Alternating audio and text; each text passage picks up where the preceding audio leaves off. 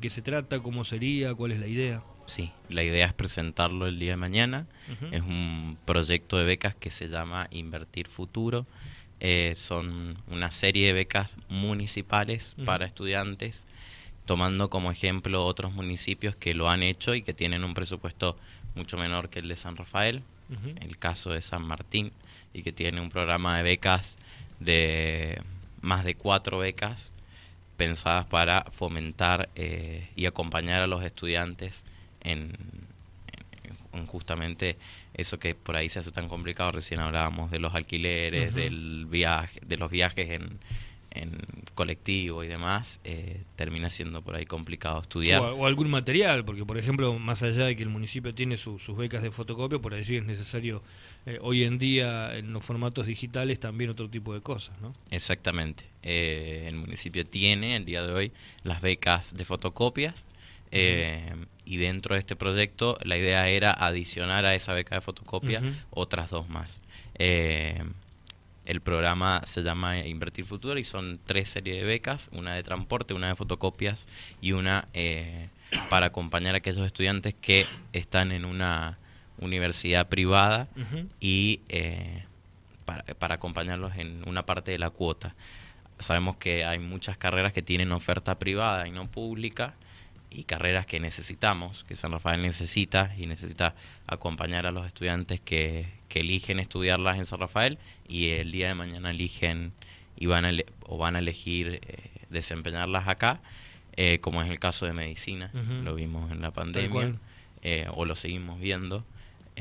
Bueno, solamente la oferta en ese caso es privada y está bueno que el Estado pueda acompañar a los estudiantes. Sí, porque hoy en día, Lucas, es, más difícil. Por ejemplo, en algunas épocas anteriores uno recuerda, ¿no? Y mucha gente, muchos médicos que tenemos aquí son recibidos en Córdoba o en Mendoza Capital.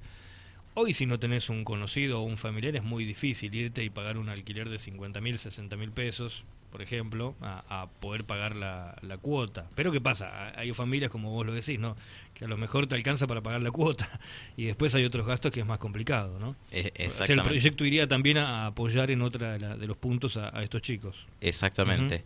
Eh, no porque elija o uno esté en una universidad privada significa que elige pagar por la carrera porque porque, así lo quiere. Claro, porque, tiene, porque tiene el dinero y le sobra. Exactamente, sino porque es una realidad eh, es una realidad de San Rafael que bueno que el municipio intenta y fomenta esto de una ciudad universitaria pero en, consonancia con eso tiene que haber una serie de políticas públicas que acompañen nos acompañen a los estudiantes a los jóvenes y, nos ayuden a, construir ese futuro acá en San Rafael eh, que creo que los que estudiamos y elegimos quedarnos acá eh, lo hacemos lo hacemos por el amor a la ciudad, el amor que tenemos al departamento y, y en eso creo que los jóvenes necesitamos un poco más de, presencia del Estado, no alcanza nada más con las fotocopias. Eh, el municipio, el, al día de hoy, si no me equivoco, es un voucher por 800 fotocopias. Eh, para un estudiante pueden ser dos libros o, para, o un solo libro. y bueno, Sí, hay algunas carreras que son eh, que es menos todavía.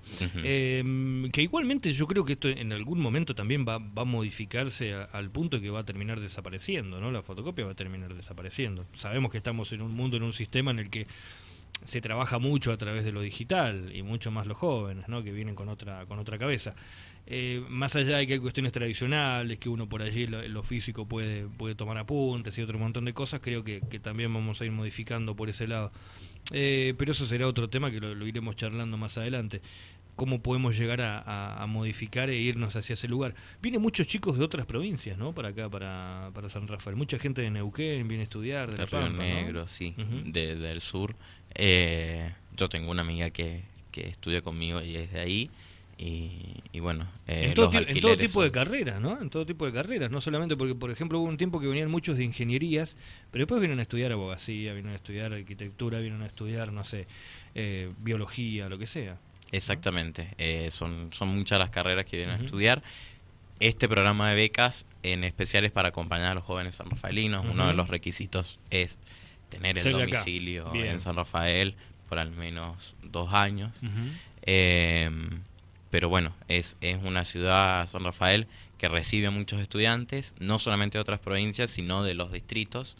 Eh, y por ahí este programa está enfocado a acompañar, eh, acompañarlos a ellos. Eh, o muchos que sacan una fotocopia o, y están ahí con el, o saco el material de estudio, tengo que pagar el alquiler, tengo que comer, entonces que no sea tan pesado. Eh, pensando en un presupuesto municipal tampoco se puede pensar en un, en una gran, en un gran monto de beca, pero toda, toda ayuda. Sí, toda ayuda. Vos le das 2.000, 3.000 pesos a un estudiante y le va a servir, 10.000, lo que sea, ¿no? Exactamente. Tal cual. O sea que no, tampoco has pensado, un, o sea, tenés proyectado, me imagino, algún monto, algo que se podría llegar a hacer. Eh, hay un monto para los para la beca que es eh, para ayudar a, los estudiantes en universidades privadas con la cuota es un monto de 6 mil pesos, actualizable cada eh, trimestralmente en base a eh, la inflación. ese, ese es el, lo, que está puesto en el proyecto, es, es la base. igualmente el programa de becas también se puede revisar semestralmente para ver si hay que ampliar las plazas para la cantidad de estudiantes que, que, van a ser beneficiarios de la beca, eh, o si hay que reducirla, o si hay que modificar algo y hay que agregar algo. Eso, eso se, le, se le da a la autoridad de aplicación la facultad de que lo haga, que en este caso sería la coordinación de juventud, y bueno, en un futuro, eh, si eso variara, la, autoridad que quede en el lugar de la coordinación de juventud. Eh, y es un programa de becas que por más que, que simplemente darle la ayuda al estudiante ya es una inversión, también eh, tiene una contraprestación. Se, se, le pide al municipio que celebre un convenio con el becario, con cada becario, eh, donde se establece que la persona que recibe la beca va a realizar en relación a la formación que, que está teniendo al área, si es medicina, si es abogacía, lo que fuere, un proyecto eh, de interés y de aporte para la comunidad de San Rafael. Entonces hay una contraprestación de, de los estudiantes con esa beca que, que, los va a acompañar a lo largo de su carrera. No, obviamente que, que, después hay requisitos con respecto a, cómo están en la carrera, si están estudiando, que, eso es lo lógico. ¿no? Es, es, lo mismo que pasa con la beca de fotocopia, o sea que siempre se va viendo. Eh, Estamos hablando con Lucas Babalá, él es un ciudadano que, bueno, sabe utilizar muy bien el artículo 100 bis, digamos, ¿no? Del Consejo Deliberante, que es el, el, artículo donde permite que nosotros podamos ir y, presentar algún proyecto de ordenanza y hacer algo. Vos ya lo venís haciendo hace bastante. Eh, ¿Cómo te está yendo con eso? ¿Cómo te ha ido a lo largo del tiempo? ¿Ha, sido escuchado? ¿Tus proyectos han sido tomados en cuenta? ¿O han tomado cosas de allí? ¿Cómo, cómo lo has vivido?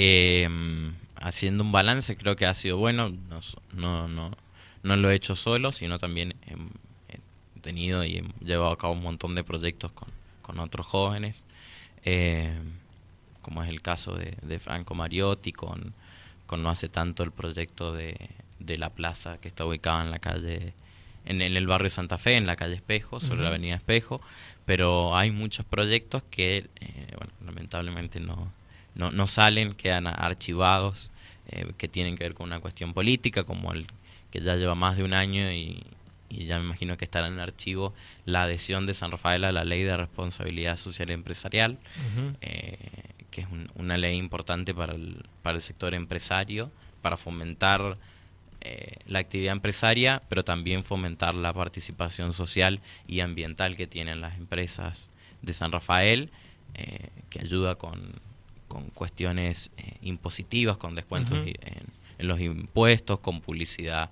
a estas a estas empresas que cumplieran estos estándares de empresa comprometida social eh, socialmente y ambientalmente. En eso no te, por ejemplo, eh, tuviste algún acercamiento de parte de la Cámara de Comercio, te pudiste acercar con ellos, quizás algún apoyo en ese sentido, Cámara Joven, ¿no? Eh, tuve una reunión, tuvimos una reunión con eh, la Cámara de Turismo que acompañaba en el proyecto y, querían que saliera.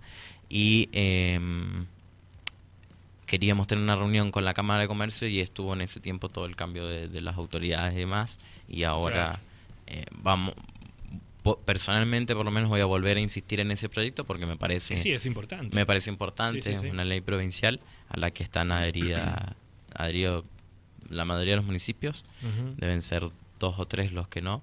Eh, y bueno, que San Rafael pueda estarlo eh, me parece importante, pero así hay otros proyectos como el de los bomberos también, eh, la creación del registro municipal de cuarteles de bomberos voluntarios, eh, que tampoco hay respuesta, está bien, entró en septiembre, pero en el proyecto se hablaba de la la calificación que tiene San Rafael en cuanto a la peligrosidad de los incendios en verano justamente por eso en septiembre, proyectando que en verano los bomberos puedan estar un poco mejor de recursos. lo, vemos. Eh, hace poco el incendio en la maderera y ese el proyecto todavía tampoco sale. Creo que, que lo trabajamos con todos los cuarteles de bomberos voluntarios eh, y todos esperaban que saliera, así que yo creo que y esperemos que sea una realidad en este 2023, pero pero siempre más allá de la crítica la idea es, acompañar, sí, acompañar con sumar, proyecto. Sumar sumar más que nada. Sí porque para la crítica en, realidad estamos todos no y siempre yo siempre lo, charlo con, con quien puedo y, a veces está bueno porque está bueno la, la, crítica constructiva no pero también está la acción porque la crítica constructiva también se queda en crítica constructiva eh, la acción es otra cosa hace poquito también eh, hace un par de días nada más eh, en General Alvear también pasó algo parecido, ¿no? Con, muchos incendios y, si no hubiera sido por la lluvia estaríamos hablando quizás todavía de, hectáreas quemadas. Em, y también hay cosas similares, pasan cosas similares, por eso te lo traigo a Alvear, ¿no? Pasan cosas similares con respecto a, a los bomberos voluntarios y se hacen proyectos y proyectos, pero y más en un año político, ¿no? Esperemos que por lo menos eh, esa pata política, aquellos que quieran gobernarnos o aquellos que tengan la, ansia de hacerlo en un futuro o que quieran seguir, se den cuenta que creo que es una parte política muy importante la del ciudadano, ¿no? La del proyecto ciudadano, la de, saber qué necesitan, qué pasa, que es combinar un poquito la calle, ¿no?